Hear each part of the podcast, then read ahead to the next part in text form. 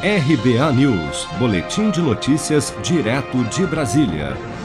O prefeito do Rio de Janeiro, Eduardo Paes, afirmou durante coletiva de imprensa nesta sexta-feira que o recorde de casos da Covid-19 apresentados no último boletim epidemiológico da cidade foi gerado por um atraso de digitação. Vamos ouvir. O que, é que aconteceu? A secretaria, nos últimos dias, acelerou o seu trabalho de digitação dessas informações.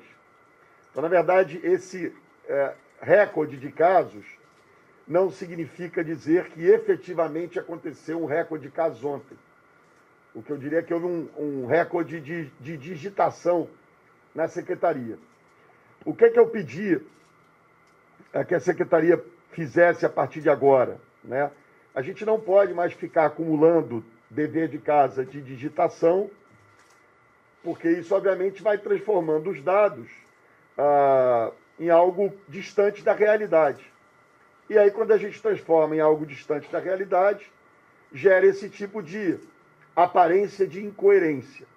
Então, não houve, eh, na prática ou de fato, um recorde de casos ontem, o que houve é um atraso no nosso processo de digitação e de investigação de casos que foi atualizado ontem.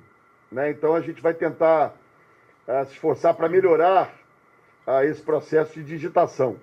O estado do Rio de Janeiro registrou nesta quinta-feira um recorde de novos casos de Covid-19, com 9.185 novas infecções e 333 mortes em um período de 24 horas. Mas o prefeito afirma que, apesar dos números apresentados nesta sexta, a cidade do Rio vive um tempo melhor, com queda no número de casos. Entendam isso. Né? Nós vivemos um momento melhor. Não houve ontem, de fato, um recorde de casos. Esse recorde de casos, na verdade, é um registro recorde, mas ele foi distribuído ao longo dos dias que aconteceram. Os números nos mostram uma queda de casos, uma queda, graças a Deus, de óbito uma queda de números da urgência e emergência, vivemos um momento melhor, porque uma parte importante dos cariocas colaborou ao longo das últimas semanas. Então vamos continuar colaborando.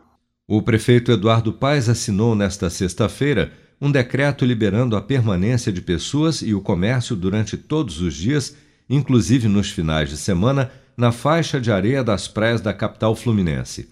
Bares e restaurantes também poderão, a partir deste sábado, ter apresentações de música ao vivo até às 11 da noite, mas o atendimento ao público em locais fechados fica limitado a 40% da capacidade do estabelecimento.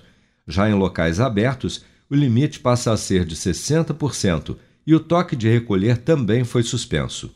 O decreto da Prefeitura do Rio, no entanto, tem caráter temporário, valendo a partir da meia-noite desta sexta-feira até o próximo dia 20 de maio.